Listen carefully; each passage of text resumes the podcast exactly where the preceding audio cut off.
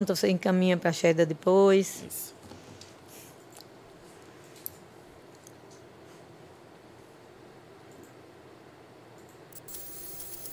Pode ligar?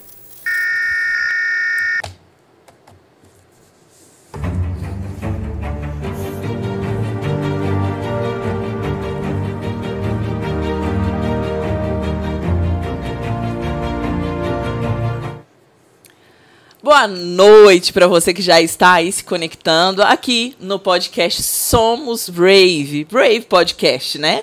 Então eu já quero te convidar para que nesse momento você já envie esse link para o máximo de pessoas que você puder, porque nesse dia nós vamos falar sobre uma vida de milagres. Então eu creio que muitas pessoas vão ser abençoadas. E eu aqui já quero dar boas-vindas para a pastora Verinha. Muito obrigada. Seja bem-vinda, né, pastora? Obrigada. Já faz parte já do Brave. Faço parte do Brave, gente. Eu faço parte do Brave. Olha Venha que fazer parte também. É isso aí, glória a Deus. E antes de nós começarmos, eu quero aqui nesse momento fazer uma oração.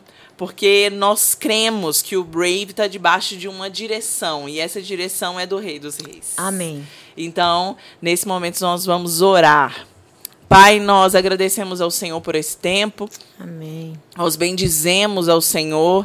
Nós entregamos, Deus, esse podcast nas tuas mãos. Amém. Pai, nós pedimos ao Senhor que as pessoas que estão nos ouvindo sejam alcançadas pelo favor, pela graça, pela misericórdia, que elas sejam alcançadas, Deus, por milagres. Deus, no nome de Jesus, que haja, Deus, um mover do Espírito Santo nos lares, nas Amém. casas, e que as pessoas possam experimentar, Pai, daquilo que o Senhor tem para liberar sobre Em elas nessa noite, no nome de Jesus. Jesus. Amém, Deus, nós Senhor. abençoamos essas pessoas e pedimos ao. Senhor, ó Deus, que elas experimentem hoje o de repente dos Amém. céus. Deus, em Amém. nome de Jesus. E desde já nós te agradecemos, Pai, no nome de Jesus. Amém. Amém e amém. Glória a Deus. Glória a Deus.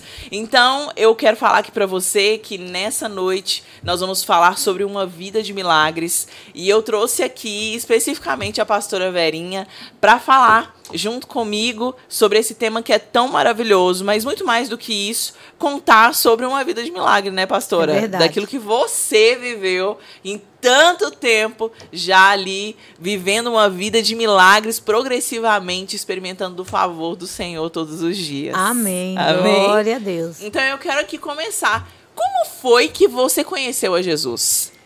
Ah, muito importante essa pergunta. Eu amo responder essa pergunta porque é a chance que eu tenho de levar para você o que é de fato viver uma vida de milagres, sabe? É, vendo em todo tempo a manifestação do Senhor. E só antecipando, quando você vive uma vida de milagre, você não é uma pessoa que vive assim, é, se surpreendendo com tudo ou com medo de alguma coisa. Porque você é a expressão do milagre de Deus.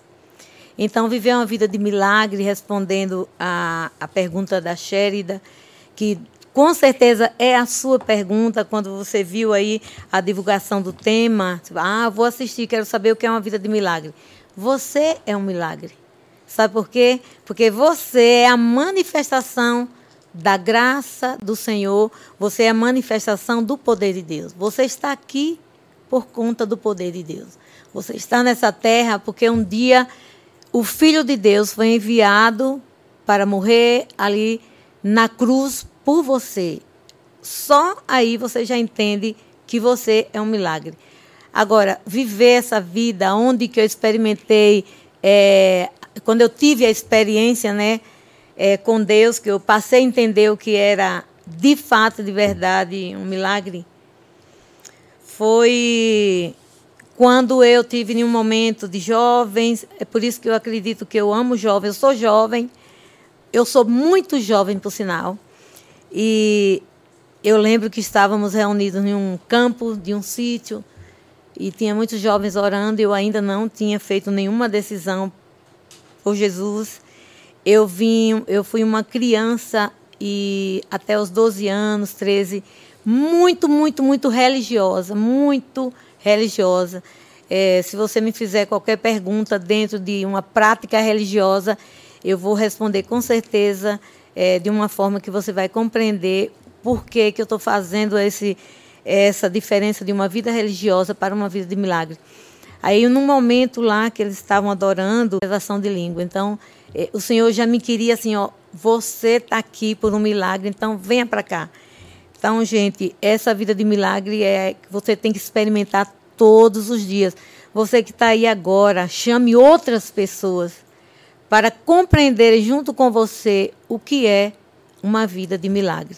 Eu quero aqui já então aproveitar, pastora, nesse momento, para falar para você que está me ouvindo, nós aqui do Brave, nós estamos em busca de mil seguidores e você pode fazer parte disso. Se você não se inscreveu no canal, eu quero te pedir nesse exato momento, aí em algum lugar da tela você já pode clicar para se inscrever, para compartilhar também e comentar também aqui no podcast. Quando você faz isso, aqui o YouTube ele impulsiona essa live para outras pessoas serem alcançadas também.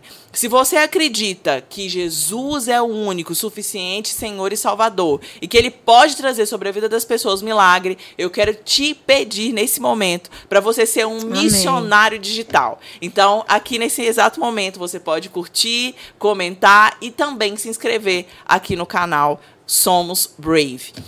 Pastora, é maravilhoso observar que Deus, ele, ele não precisa de seres humanos. Uh -uh ele faz por ele mesmo. Verdade. Lógico que ele, ele exerce um amor tão infinito por nós e nos permite ser participantes, né? É.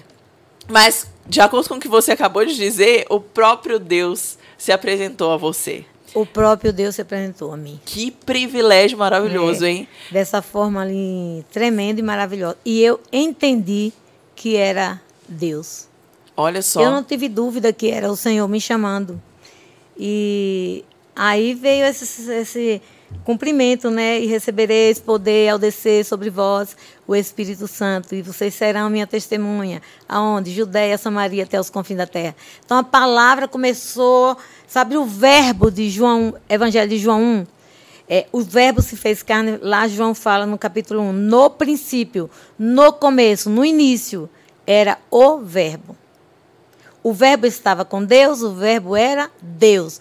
O Verbo se fez carne e tabernaculou.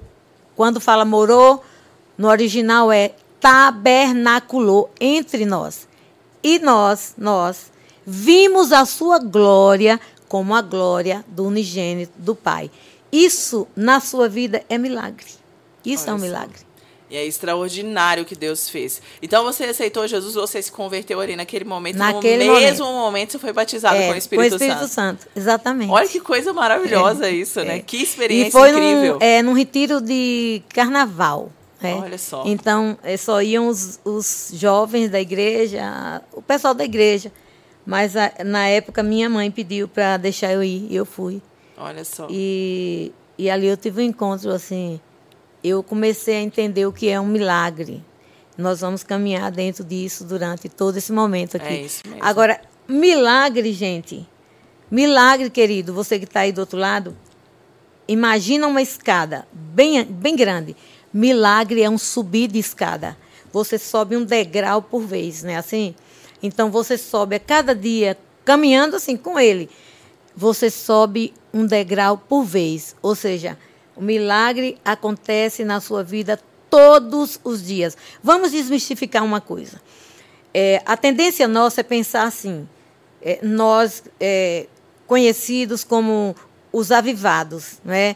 os que vivem um avivamento constante, nós temos o, corremos o risco, às vezes, de mistificar.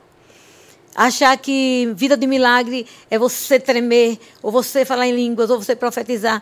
Você amanhecer o dia, você faz assim já é um milagre, porque o sopro da vida está em você. Aí isso desmonta, isso anula, isso nos faz nessa subida de degrau entender que eu não posso murmurar porque o dia está com calor, com tá frio ou está frio. Se eu tenho isso, se eu não tenho aquilo, viva, sabendo que Ele é que está lhe conduzindo. Vamos para outra promessa que eu falo sempre quando eu tenho oportunidade, quando ela me vem, eu sei que é para falar uma promessa que nós precisamos acessar todos os dias. Todos os dias. Onde eu vou, eu falo essa promessa de Deus. para ativar, nos ativar. Que quando eu vivo essa vida de milagre, essa vida de milagre, eu corro para essa promessa. Porque o dia pode estar cinza, pode não estar cinza, mas eu entendo que eu estou ali porque o Deus de milagre, ele mora em mim, na pessoa do Espírito Santo. E a promessa está lá em Isaías. Leia o livro de Isaías, sempre. Todos os dias, se puder, leia o livro de Isaías. E lá é, no, no capítulo 45, você pode ler do, do versículo 1 em diante, mas é o versículo 2, 3, você vai lendo. E lá é, a palavra diz assim: ó, o Senhor fala lá para mim e você. Eu irei. É promessa. Adiante de você, adiante de ti. Mas ele não vai adiante de nós só por ir, não. É para endireitar os caminhos tortos na minha vida e na sua vida. Para quebrar portas que estão de bronze. Quebrar, despedaçar os ferrolhos de ferro que lhe prendem, que prende a nossa alma, que nos impede de avançar, de subir o degrau do milagre. Então ele quebra os ferrolhos, as correntes, e ele fala lá na frente do versículo que ele. Para que tudo isso? Para que eu e você possamos acessar os tesouros escondidos e as riquezas encobertas. Para que saibamos que Ele é o Senhor, Deus de Israel, que nos chama pelo nome. Que tesouros são esses? Ó, oh, a palavra de Deus. Nós vamos acessar cada dia esse milagre da vida acessando a palavra de Deus. Então lembre desse texto, traga ele para a sua vida todos os dias. É conhecer e prosseguir, prosseguir, em conhecer, né? E os milagres, eles acontecem de, de acordo com o que a gente vai conhecendo o Senhor, ele vai se revelando Exatamente. Cada, de, de uma forma progressiva, é. dia após dia, dia de após uma dia. maneira extraordinária. extraordinária. Eu costumo dizer, pastora, que milagre é assim. Um dia você experimenta um milagre assim. É. No outro dia você experimenta um milagre assim. E no outro dia você experimenta assim, e depois assim, É. e depois assim. E os milagres a cada dia mais e mais, eles vão aumentando progressivamente. Porque a nossa fé no Criador, ela também vai crescendo. É verdade. E de acordo com a nossa fé, os milagres eles vão sendo revelados diante de nós. Então você ali se converteu, foi batizada com o Espírito, Espírito Santo, Santo. é. E como foi? Com qual idade isso aconteceu? Ah, na segunda infância, viu, gente? Segunda infância. Preste atenção para sua criança, junior. Quando ele estiver vivendo uma experiência, não ignore. Porque ele está tendo ali um momento com Deus. É, hoje eu, eu gosto também de trabalhar com crianças. E criança, ela tem uma facilidade de expressar o que ela está vivendo. A gente não, fica quer, quer expressar, mas tem que ser todo arrumadinho, não pode sair nada assim meio é, diferente. A criança ela é livre, né? Então, é, foi nessa, nessa faixa de 13, 12 anos, mas eu já vinha, como eu falei, de uma. Eu era uma criança muito religiosa. Sim. Já Que tinha gostava um de- certo conhecimento, de né, a ler, respeito. lia a palavra, a Bíblia, da Aham. maneira que era ensinado para mim. Eu lia, tudo que mandava eu aprender, eu aprendia. E como foi viver a sua adolescência conhecendo Jesus? Maravilhoso. E como foi as experiências que você teve com Jesus na sua adolescência? Você pode compartilhar? Posso, posso, tranquilamente, tranquilamente. É, a adolescência é uma fase muito linda na vida de uma menina e de um menino. E, mas nem sempre todo adulto sabe isso, né? Então, às vezes ele prende o adolescente. Um adolescente normal, todo adolescente é normal, tá, gente? Mas assim, ele gosta de fazer coisas que um adulto não faz, não é verdade? Tipo assim, chutar a cadeira da igreja, é, na hora de tá lá, apagar a luz e acender novamente. Nossa, pastora velha, você viveu isso sim. Eu sempre fui normal, graças a Deus. E É a fase, né, de interação. Isso, isso, isso não quer dizer que aquela criança que sobe na cadeira, que pula, que, que mexe ali, ou adolescente, é, não, não quer dizer que ela está sob influência de alguma coisa errada. Sim. É simplesmente um adolescente. Então eu não tive dificuldades. Não tive dificuldades. Eu tive um líder que, que foi o mesmo que me preparou, me discipulou e me preparou para o batismo. É, até hoje ele manda assim mensagem. Verinha, como é que você está? Tudo bem, meu querido pastor Gênison? Deus abençoe o senhor onde estiver. E ele sempre, ele até hoje, ele procura é, saber como eu estou, é, se está tudo bem. É raro, é raro assim uma semana ou um mês que ele não fala, Verinha, tudo bem com você? Então ele, na minha adolescência, ele me trabalhou de perto a palavra comigo. Outra coisa na adolescência. Isso eu estou falando de todo, do, do, minha vida depois, uhum. é, convivendo com o Senhor ali na congregação. Aí eu. É, ele enxerga, sabe, um líder Olha, nós líderes precisamos enxergar o potencial que Deus coloca na nossa mão. E ele observou muita coisa em mim e foi me testando. Hoje eu posso dizer isso porque hoje eu entendo. E aí ele me colocou lá na igreja, tudo com votação, que era assim nas igrejas, tudo com muita ordem. E ele, ele foi, eu fui eleita secretária da igreja. Olha só, gente. E aí ele descobriu que eu era boa para escrever. Uhum. E eu fiquei secretária, assim, passava um ano, eu era reeleita. Então, durante o tempo que ele esteve na igreja, eu fui secretária de, de lavrar ata, de estar ali. Então, eu não, não tive, eu não tive, eu não, não dei a oportunidade para mim de dizer assim, ah, você aprontava. Não, eu fui um adolescente normal. Uhum. Então, fica aqui uma palavra para você que está aí do outro lado. É, deixa o seu filho ou a sua filha adolescente ser adolescente. Porque se a gente, em cima de um, de um misticismo, a gente tentar espiritualizar uma coisa que não é para espiritualizar, lá na frente você vai perceber que você contribuiu para queimar etapas na vida daquela criança, daquele junior e daquele adolescente. Sabe qual é o segredo de eu falar tudo isso? Eu ter vivido tudo, minha vida inteira, inteira, sem ser reprimida.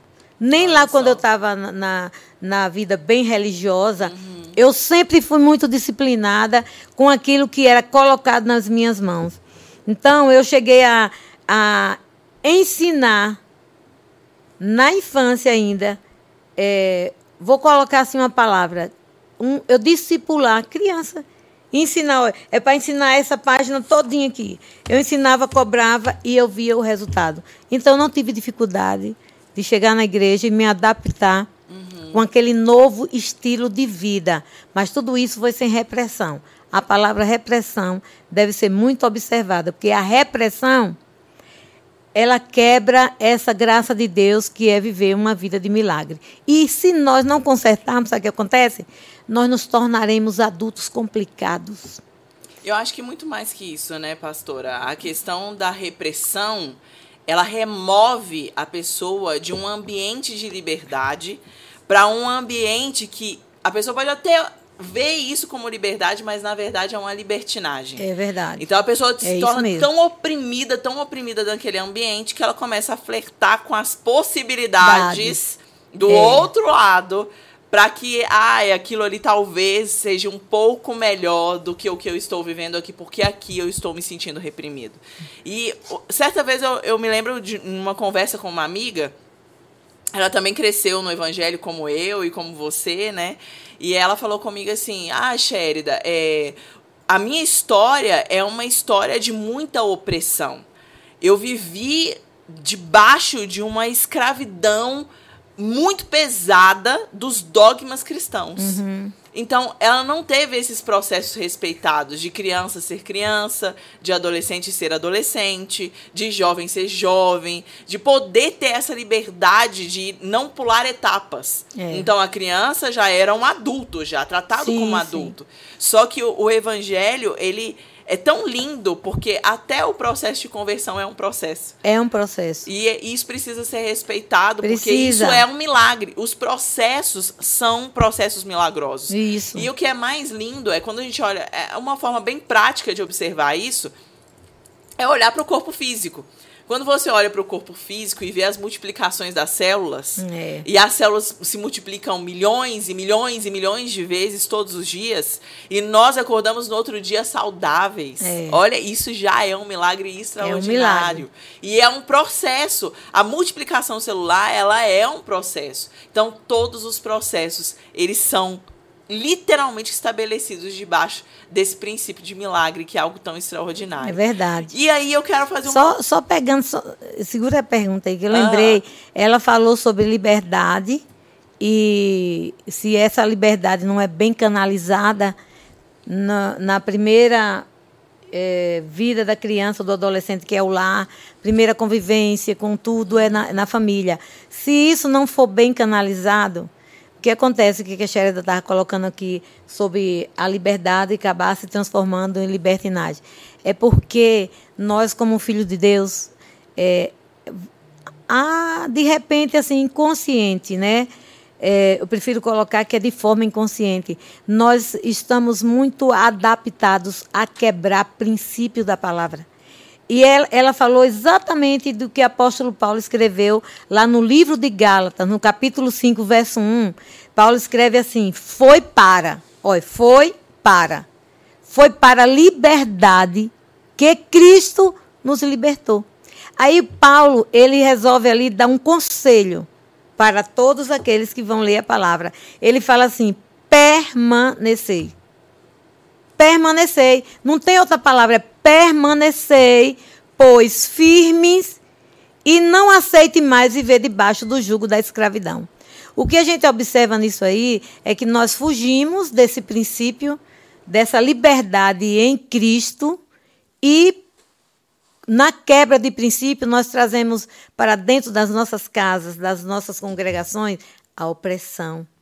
É verdade. Aí vai, eh, começa a despertar na vida daquele adolescente, daquele jovem, eh, desejos até de, de, fazer algo que não está, que não é coerente. Uhum. Entendeu? Então, é por que acontece isso? Porque nós quebramos princípio. Todos nós líderes precisamos ter muito cuidado. Você, pai, mãe, que está aí é, participando desse podcast, olha, tenha cuidado para não transformar é, o, seu ambiente, o melhor ambiente para a criança e para o adolescente é o nosso lar, é o lar. Então, dentro desse lar, os princípios da palavra precisam não só ser lidos, mas vividos. Então, se ele vive Gálatas 5.1, se nós adultos vivermos de fato e de verdade Gálatas 5.1, nós não vamos, de maneira alguma, pensar de outra maneira que seja fora da palavra. Vivo uma vida de milagre? Vivo sim. Você vive uma vida de milagre. De repente, você só não estava sabendo. E pensou que viver um milagre é alguém pôr a mão na sua cabeça, você tremecer, pular, arrepiar. Vida de milagre é você acordar.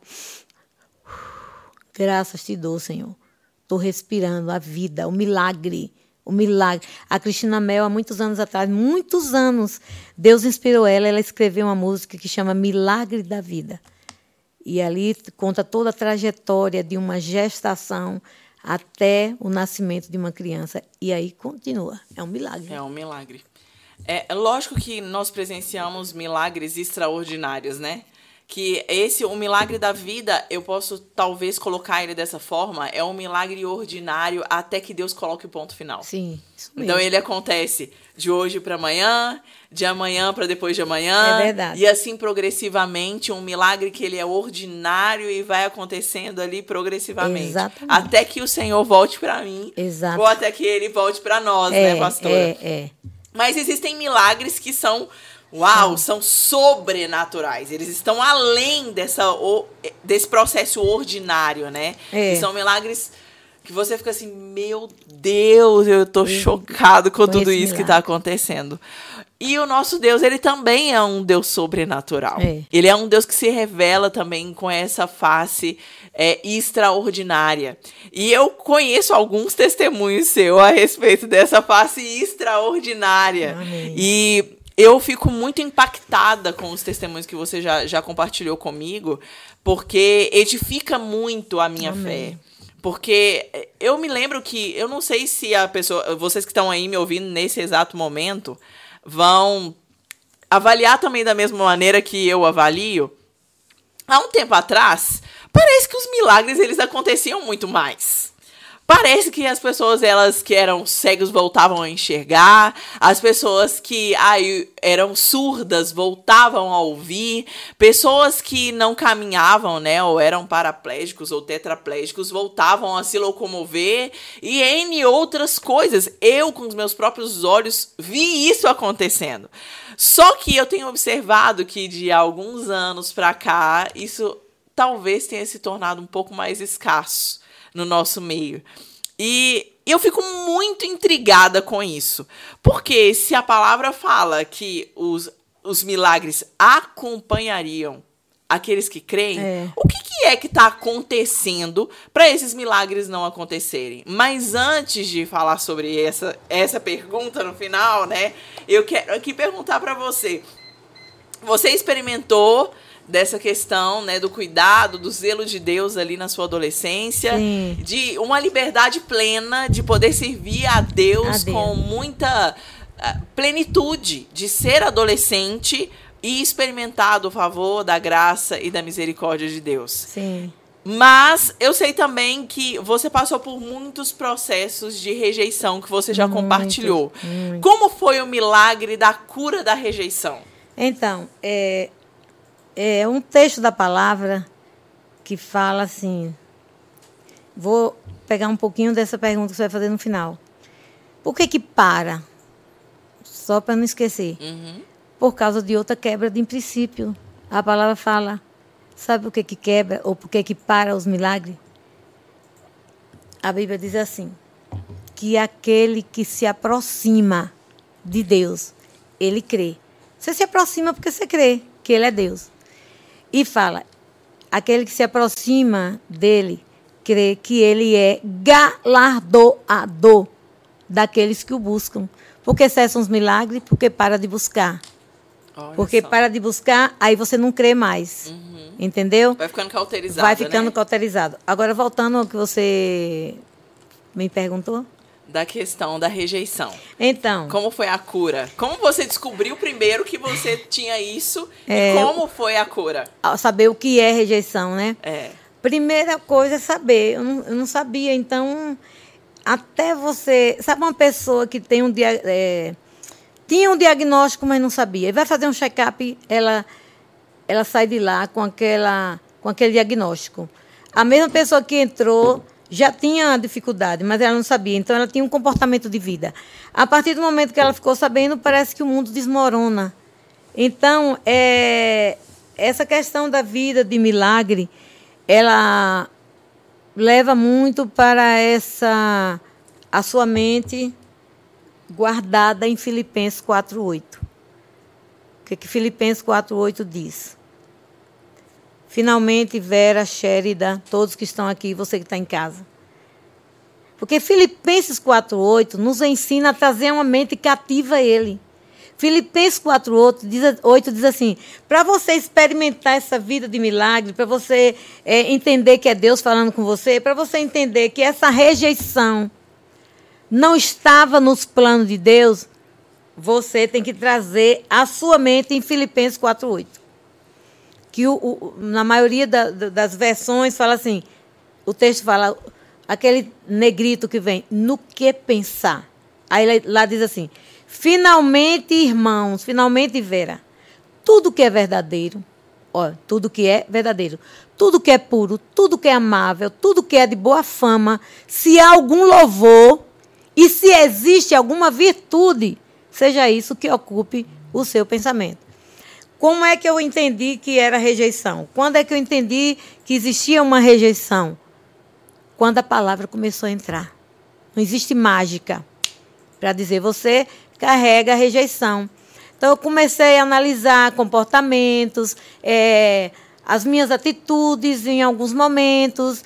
Algo tão interessante que a gente confunde, é até uma aula que eu já ministrei muito no curso, no curso nosso do REMA, de Batalha Espiritual é, o perfeccionismo. Aí, quando eu entendi que o perfeccionismo não era algo que me fazia bem, mas era um grito da minha alma que havia rejeição, aí eu comecei a permitir ser trabalhada na questão do perfeccionismo. Então, como que eu detectei isso? Me enxergando. Se permitindo, permitindo né? que a luz do Senhor entrasse na minha vida e mostrasse, olha, isso que você está pensando que é bom, isso é resultado de uma rejeição. Eu venho de uma família muito grande, né? Meus pais tiveram 13. Nossa, 13. 13 é um número enorme, imagina. É, o pessoal lá enorme. deve ter irmãos meus assistindo, minha irmã, é, amigos, é, irmãos que eu cresci junto na fé.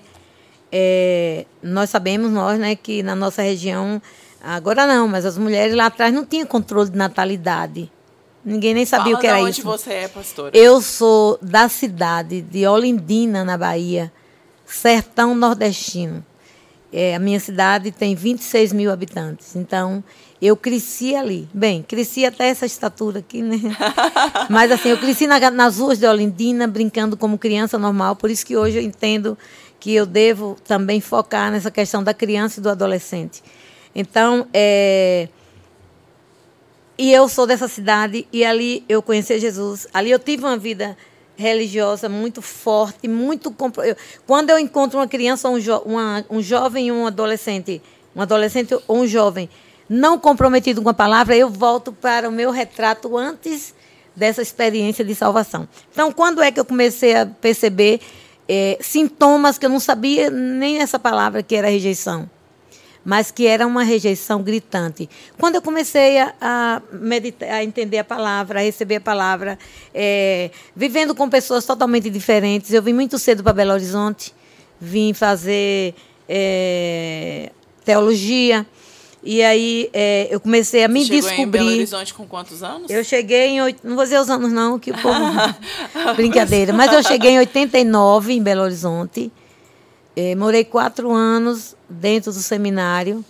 Eu vim para estudar em regime de internato e convivendo com pessoas de todo o Brasil. E ali também foi uma explosão da rejeição que estava muito presente na minha vida. Fui acompanhada por uma abençoada psicóloga que está nos assistindo aí. E ela me abençoou muito. Eu falei assim para ela numa mensagem, quando ela falou, vou participar. Eu falei, "Pa- sim, porque você faz parte desse milagre. Glória a Deus. E você faz parte desse milagre. Você está me assistindo, que eu sei. Então, é, fui muito bem é, encaminhada. E ali eu fui descobrindo rejeição, vida intrauterina. Olha Eu só. passei por uma ministração que hoje a gente faz no ministério para as pessoas que nos procuram e que a gente entende, entende Deus que é para fazer. Numa é ministração que vai do dia da concepção até o parto. Então, ali no sexto mês, Deus revelou que entrou uma rejeição. Então, é isso tudo foi manifestando depois que eu comecei a ter entendimento da palavra. Olha só. É, você vive com a situação, ela está muito velada, você não percebe. Mas chega uma hora que a palavra entra e essas coisas começam a explodir. Sabe quando o milagre começa a acontecer na nossa vida, dentro disso tudo que eu já falei até agora? Quando nós trazemos a existência nas nossas vidas, o texto da palavra. Você quer trabalhar essas questões na vida da sua ovelha?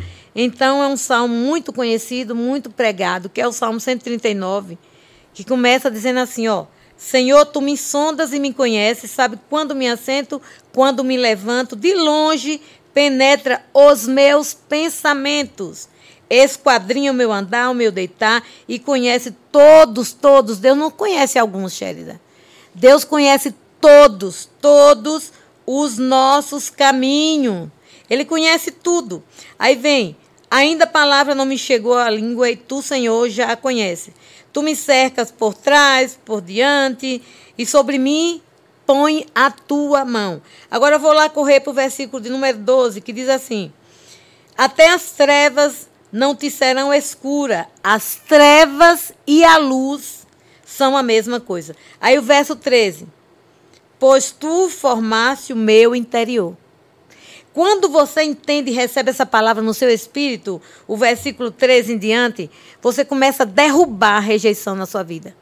Você começa a, a dizer assim, ó, rejeição, ó, psh, psh, na minha vida, não.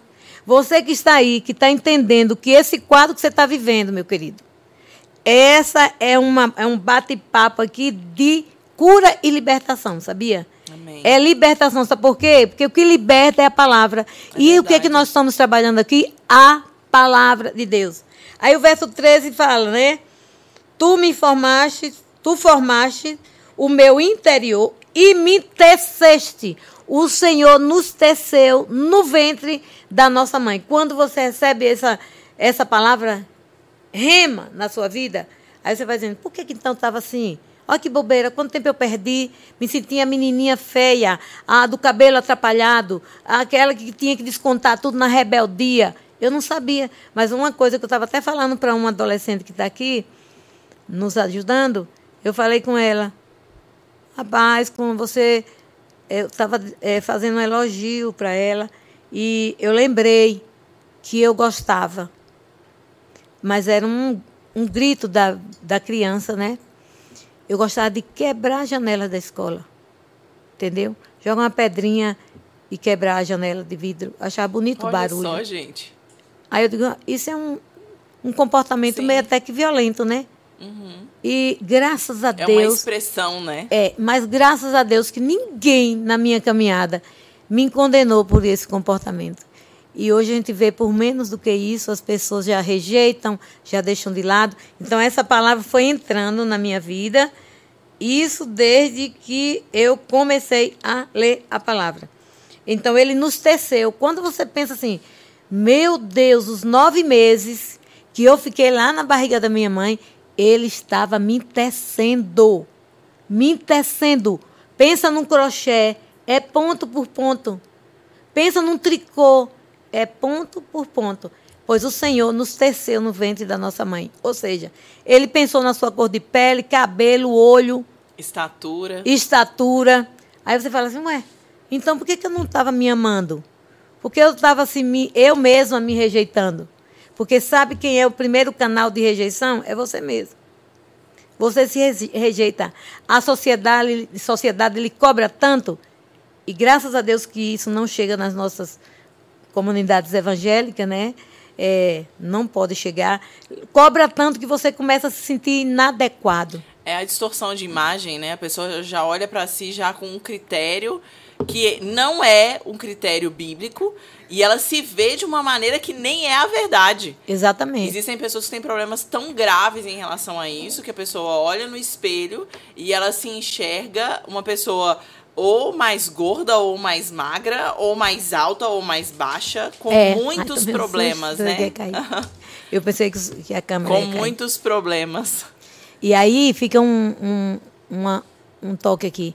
Pega isso aí e faz um, um bate-papo um dia, convida alguém Ah, é verdade. é para uma falar boa. dessa questão, porque a gente encontra muitos jovens, adolescentes e jovens vivendo esse conflito. Aí o verso, aí pronto, você vai sendo curado. O verso 14 fala: é, graças te dou. Graças te dou, visto que por modo, graças a quem? Ao Senhor, por modo assombrosamente maravilhoso, me formaste. As tuas obras são admiráveis e a minha alma o sabe muito bem.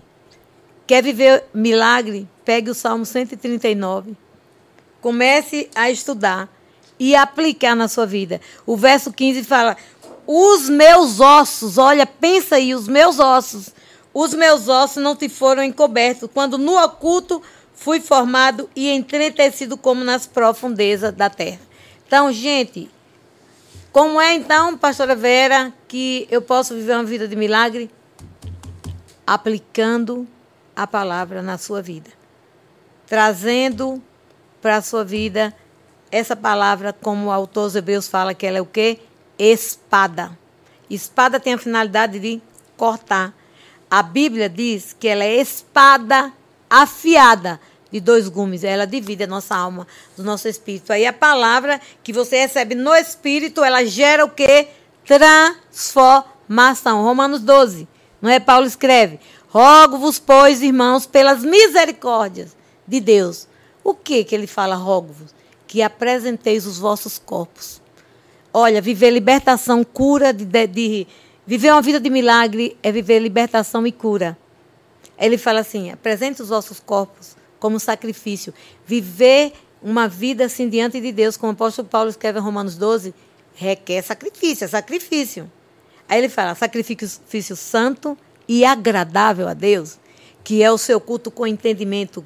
Aí fala: Vera, não se conforme com o estilo de vida que você está vivendo, mas seja transformada pela renovação da vossa mente. Pela renovação da sua mente, para que você possa experimentar qual seja o que? A boa, perfeita e agradável vontade de Deus. Vida de milagre é vida pautada na palavra de Deus. Não tem uma varinha. Pã. Você procura, às vezes, ah, vou fazer um curso de cura. O que cura e o que liberta é a palavra. E conhecereis a verdade, e a verdade vos libertará. Não existe uma varinha, pã, seja liberto. Não. É a palavra que liberta, é a palavra que cura. Isso é cura interior. Isso é libertação. Então, minha vida foi assim. Então, você falando lá que era um adolescente tudo ok, secretário da igreja, não tinha conflito? Todos, todos os conflitos. Mas, olha, quando Jesus entra, você passa a dizer: Eu sei em quem eu tenho crido. Você não crê na conta bancária. Se eu fosse olhar a conta bancária, você não crê. Você crê em Deus. Ele é o nosso sustento. Ele né, é o pastora? nosso sustento. Ele é a resposta para nós. Ele é a nossa solução. Ele é tudo que a gente então, precisa. às vezes o inimigo tenta nos embaraçar. Ou então nós mesmos nos embaraçando. Quebramos outro princípio. O que é que a palavra fala? Isso tudo é milagre, gente? Porque não existe isso prontinho, não. É sacrifício. A, a palavra diz assim, ó. Desembaraçando-vos de todo peso e do pecado. Se está dizendo que é para desembaraçar, então é porque tem embaraço. E como é que eu vou desembaraçar? Conhecendo a palavra e vivendo a palavra. Não só apenas ouvinte. Tem que praticar. Tem né? que praticar. Tem que obedecer. E para praticar, para obedecer, requer o quê? Renúncia, sacrifício. Sacrifício, renúncia. Não esqueça essas palavras. Comece a aplicar hoje. Vá fazendo aí a sua listinha que, daquilo que assim, isso aqui Deus quer, isso não quer. Aí você já vai começando a trabalhar agora. Não deixa para depois, não. É agora, é hoje. Entendeu? Hoje se ouvides é a minha né, voz, pastora? né? É não hoje. endureça o seu coração. É isso mesmo. Então, milagre, eu, eu vivi. Eh, se for uma, uma sala só para falar de um milagre, o outro, o outro, o outro. No meu nascimento foi um milagre. Eu vim entender que eu estava ligada em uma base contrária à vontade de Deus não tem muito tempo. Olha só. Eu, eu é, todos aí da minha cidade que estão ouvindo e quem não conhecia vai conhecer. É, antigamente, principalmente na minha cidade, antigamente não sou antiga não, mas lá atrás, antes da, da tecnologia avançar, essas coisas, uma cidade pequena não tinha tanta coisa. E na minha cidade não existia hospital para as mulheres ganharem neném, então era, era parteira. E aquela parteira era autoridade ali naquela hora. Então, é, os partos da minha mãe, todos foram feitos por uma pessoa da família, sanguineamente falando, e ela tinha muitas alianças com o oculto. E quando eu nasci, ela me consagrou à entidade que ela estava é, é incorporada nela naquela hora. E ela entendia que para fazer isso, trazer uma criança, tinha que ser a entidade do dia. E aí, ela me consagrou. E ela fez um pacto de sangue com o cordão umbilical, com o meu cordão umbilical. Os anos se passaram. Aí saio de, daquela cidadezinha, venho para Belo Horizonte, começo a estudar, muita coisa descortinando. Tive líderes que me encaminharam, que cuidaram de mim a vida inteira. Eu nunca andei independente. Nunca. Olha, não seja um cristão independente. Dependa de Deus e deseje estar debaixo de uma cobertura pastoral sobre a sua vida. Não ande sozinho, solto por aí. Porque o próprio Senhor Jesus, quando ele comissionou os doze, preparou aqueles homens, ele mandou ir de dois em dois. E ele cobria todos. Vá, vá no meu nome, sempre no meu nome. E aí eu lembro que.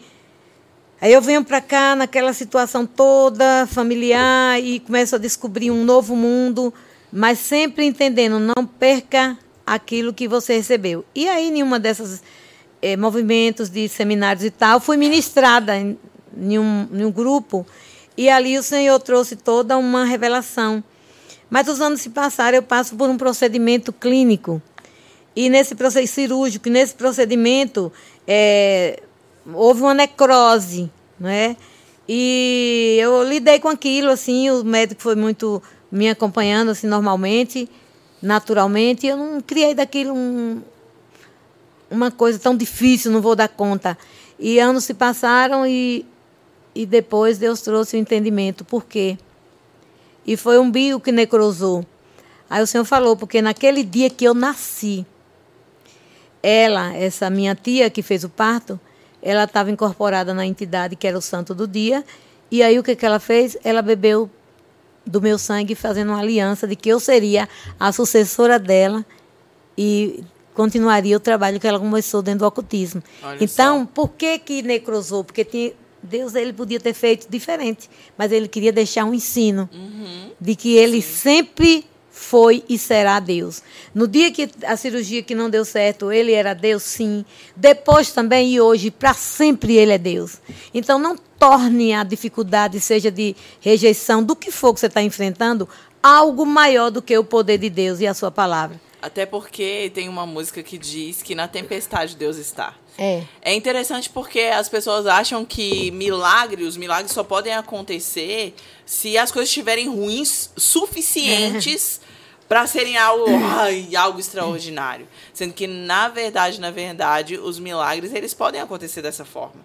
Mas o interessante é porque nós não podemos colocar Deus dentro de uma caixinha. Não. Ele é extraordinário, é. ele sempre vai nos surpreender. Ele me surpreende, já me surpreendeu tantas vezes de formas extraordinárias. Amém. E também surpreendeu você Sim. e N outras pessoas com algo extraordinário. E quando você está falando aí a respeito dessa questão de uma intervenção divina, de algo que você nem imaginava nem que tinha é. acontecido. Então, Exatamente. Então, isso é um milagre. É um milagre. É uma intervenção extraordinária da parte de Deus na história de vida de, um, de uma pessoa que é uma referência para muitas é. pessoas. É. Então, nós podemos perceber nitidamente o cuidado e o zelo do Senhor, né? Ali desde o começo. É. E aí a gente vê mais uma vez a palavra se cumprindo. Exatamente. Que ele te desenhou, né? Ele, é, ele literalmente te fez ali com os mínimos detalhes no ventre da sua mãe. E o que é mais maravilhoso é nós percebermos que ele não negocia estar conosco. Não, não negocia. Ele não negocia. Então pode acontecer aí, ai, ficar entre a vida e a morte, e se for para a glória do nome dele, ele vai interferir nisso, para que você viva muito e muito e muito muito mais é. diante dele, né? É verdade. É, é, você falou milagre, né? Trazendo porque o tema é esse. A palavra fala estes milagres, o qual que você vai viver, o que você já viveu. Ele fala, estes milagres hão de acompanhar quem?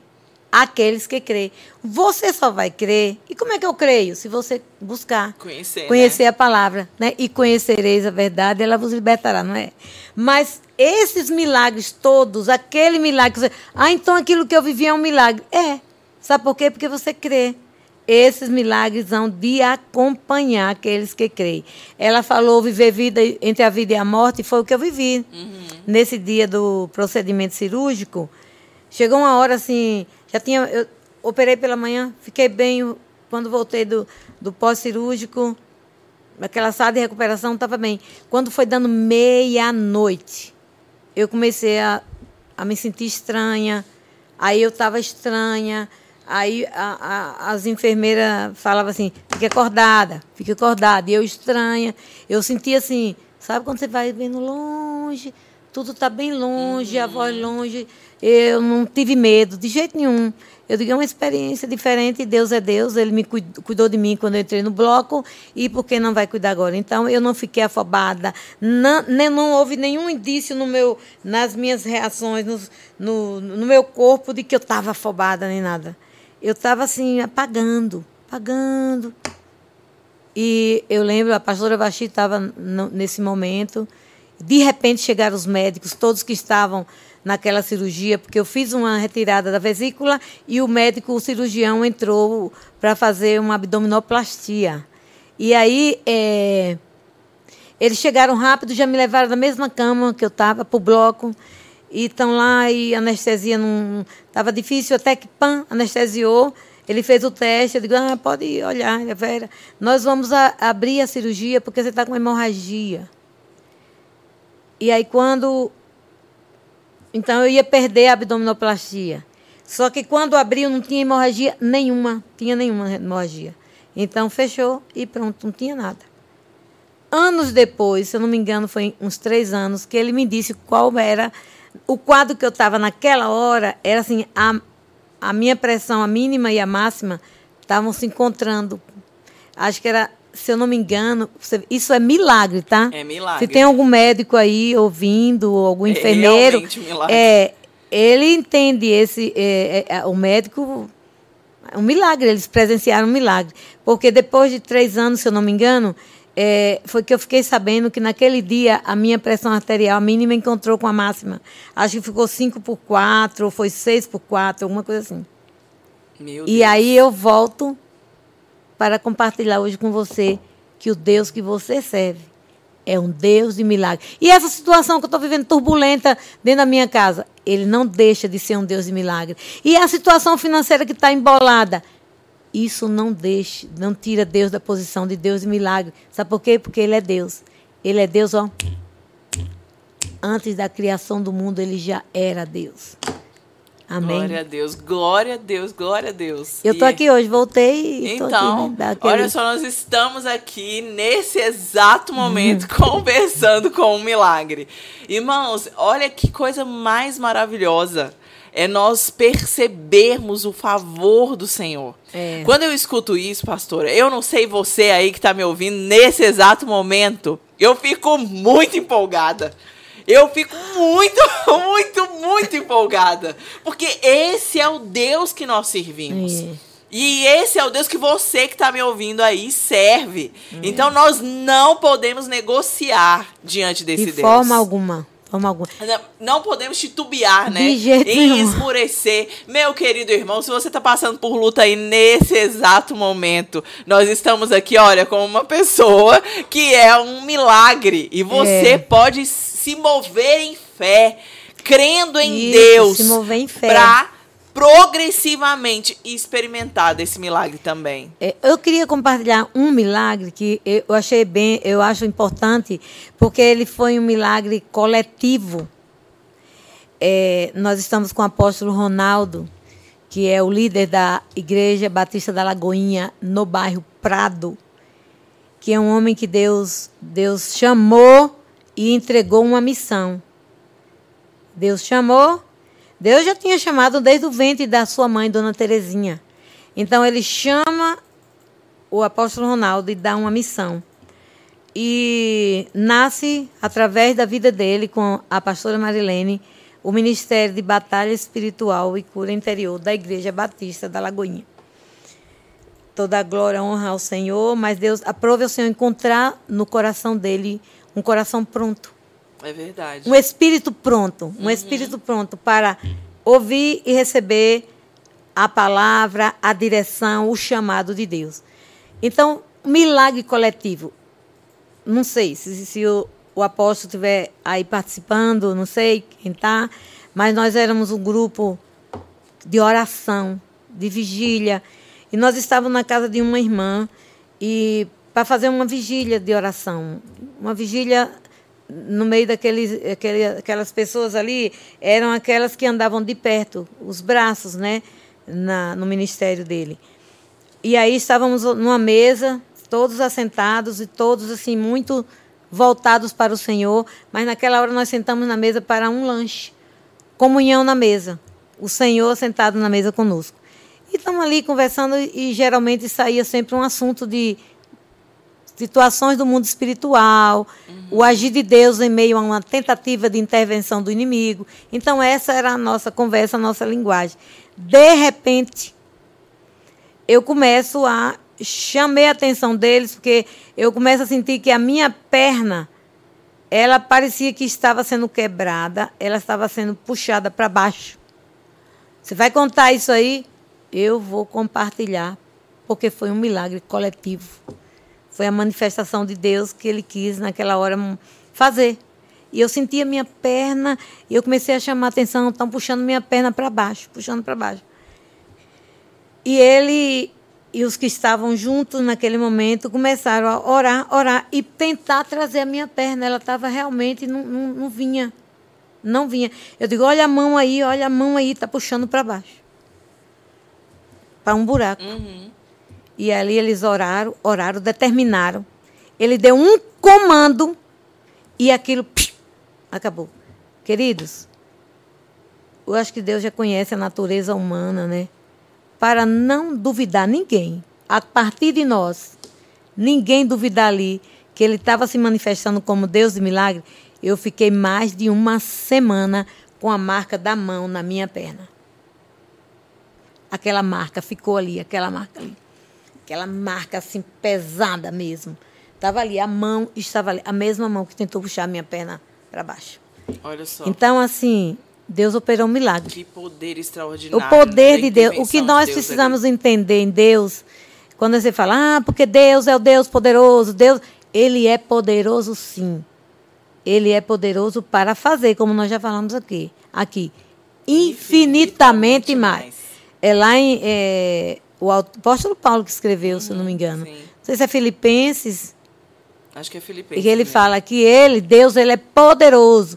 Aí na sua casa, repita isso todo dia, porque Deus é poderoso para fazer infinitamente mais do que tudo que nós pensamos ou pedimos, segundo o seu poder que opera em nós. Opera em nós quem? Nós, a igreja. Quem é a igreja? Você é a igreja, eu sou a igreja. O poder de Deus é que opera em você. Então, meu irmão, meu amigo, não sei qual é a dificuldade, como a Sherida falou aqui. Não sei se é financeira, não sei se é física, não sei se é emocional, se é espiritual. O Deus que um dia sonhou contigo e que te teceu no ventre da sua mãe, Salmo 139, depois você lê ele todo. Ele é poderoso para fazer infinitamente mais do que tudo que você pensa ou pede, seja qual for a dificuldade. Ah, é na família, é com o filho, mas hoje está difícil, não muda. Deus é poderoso. Pare de dar ibope a quem não deve ser dado. Chame o Senhor, centralize Ele na sua vida, na sua casa, na sua família, na sua saúde e nas suas finanças. Que você vai entender o que é viver uma vida de milagre. Eu não posso deixar de falar, pastora, sobre o poder da oração.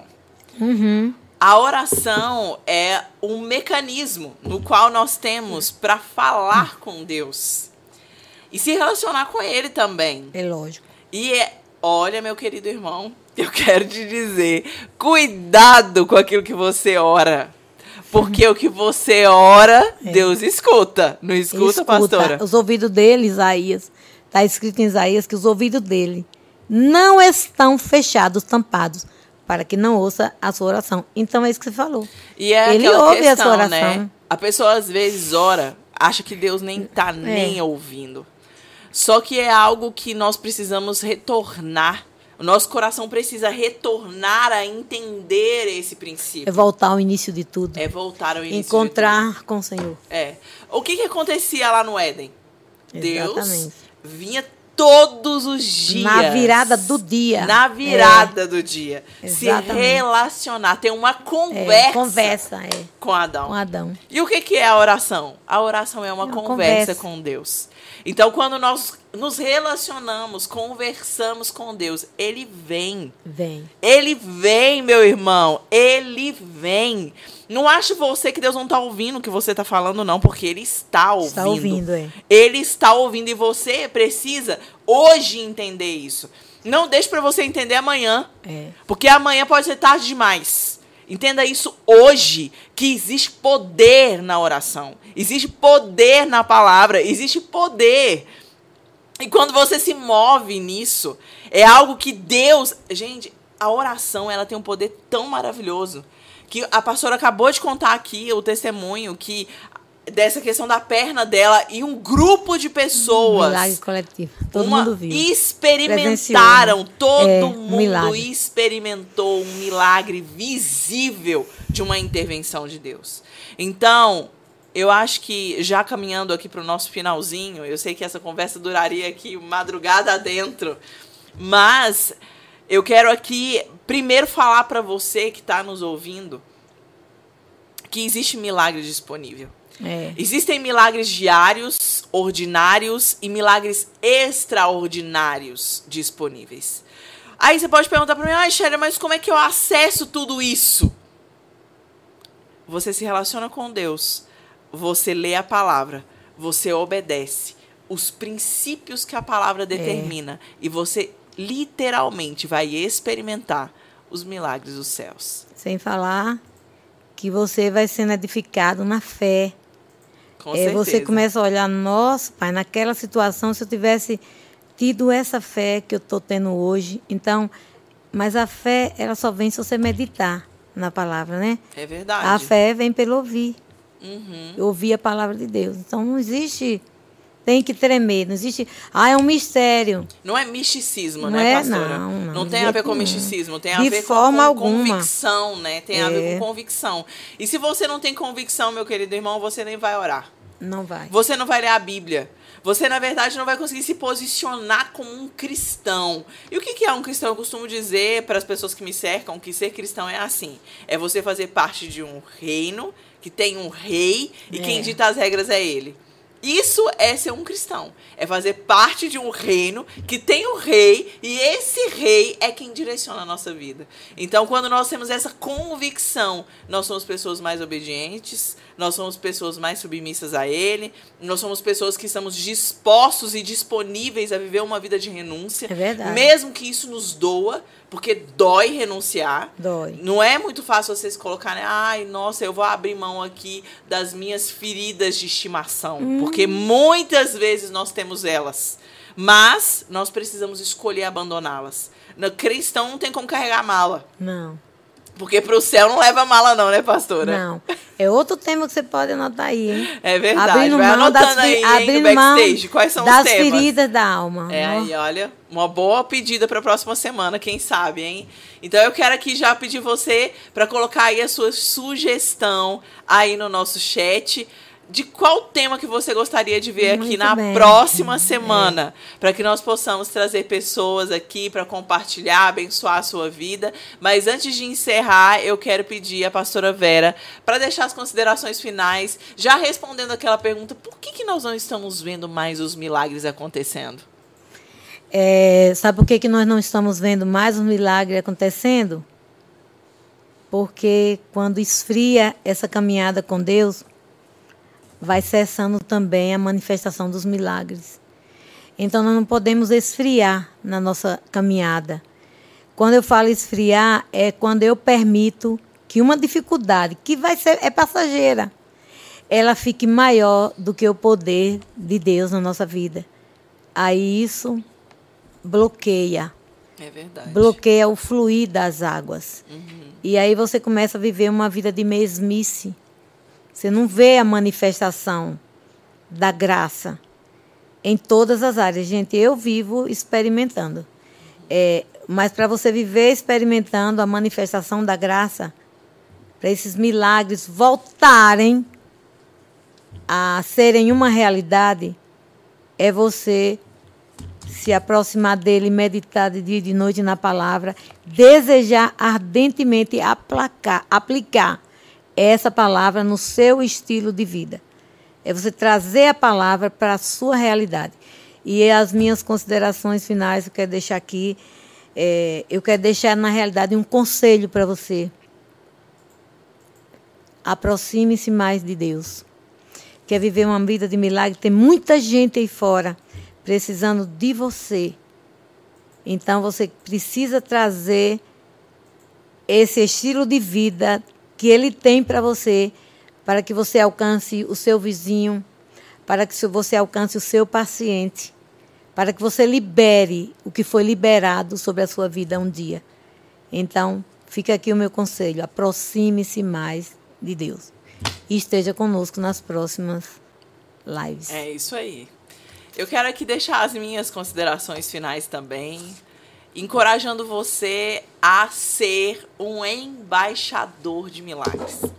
Quando você se Amém. torna um embaixador, você não olha a pessoa que está do seu lado, nem a pessoa que está acima de você, nem a pessoa que está atrás de você, nem a que está à sua frente. Você apenas assume a posição que Deus deseja que Amém. você esteja. Quando você se coloca nessa posição, não existe perseguição, não existe calúnia, não existe inveja, não existe nada que pode te parar. Sabe por quê? Porque nós somos agentes de milagres. Amém. E o Senhor conta comigo. Ele conta com a pastora Vera e ele conta com você que está me ouvindo também, para que nós possamos ser embaixadores do reino na terra. E ser embaixador é ser um agente de milagres. Se você tá aí frio na fé e não acredita muito nisso e tá, ai, nossa, Shério, como é que eu vou fazer a partir de agora? Eu quero te dizer que o Senhor te chama a voltar à prática das primeiras Amém. obras. Sabe aquele dia que você orava e que você ouvia Deus? Aquele dia que lá no seu quarto você fechava a porta e sentia nitidamente a presença do Espírito Santo? Aqueles dias que você se abria e rasgava o seu coração, eu quero te aconselhar a retornar a esse lugar, a retornar a esse ambiente de, de inteira Ambiente. consagração Ambiente. ao Rei dos Reis. Sabe por quê? Nós vamos entrar em cada dia mais e mais nos dias maus. Eles estão cada dia mais próximos de nós. Mas, sabe quem tem a resposta? Quem tem a resposta somos nós cristãos. Porque nós temos Jesus. E Jesus é a resposta. E as pessoas contam com isso. Elas estão esperando a manifestação dos filhos de Deus. E essa manifestação ela é carregada de milagres. Então. É. Que você possa voltar a esse lugar, esse lugar de consagração, de renúncia, de dependência, para que você seja um agente de milagres. Eu quero mais uma vez falar aqui para você, se você não se inscreveu no canal, se inscreva no canal, compartilhe e muito mais do que isso, né? Interaja aqui conosco. Não é isso, pastora Vera? É isso. Eu quero só, é, selando tudo isso que ela falou, veio um versículo aqui que eu vou deixar para poder você avançar para essa vida de milagre. Ser um, é, você usou uma palavra tão forte, É embaixador. embaixador. Então, vive esse texto, ó. Esquecendo-me das coisas que para trás ficam e avançando para as que estão diante de mim, prossigo para o alvo, para o prêmio da soberana vocação. Então, deixa o que passou para trás e avance. É isso Como aí. embaixador de milagres. Embaixador de milagres. Essa é a resposta. É. Então, que essa semana você possa ir, posteriormente a essa live, já ir para o seu quarto de oração e se colocar como essa pessoa, pedir perdão ao Senhor daquilo que você, do tempo que você perdeu, não sendo esse embaixador. Porque muito mais do que você ser cheio, você precisa ser cheio para transbordar na vida do outro. Não Amém. seja um cristão egoísta, hein? Mas seja uma pessoa que transborde na vida das pessoas que Amém. estão ao seu redor. Eu quero aqui abençoar a sua vida com toda sorte de Amém. bênçãos, para que você seja sempre, sempre o embaixador Embaixador. de milagres, hoje, amanhã e até que Jesus volte. Até que o mundo ouça. Nós daqui do Brave Podcast proclamaremos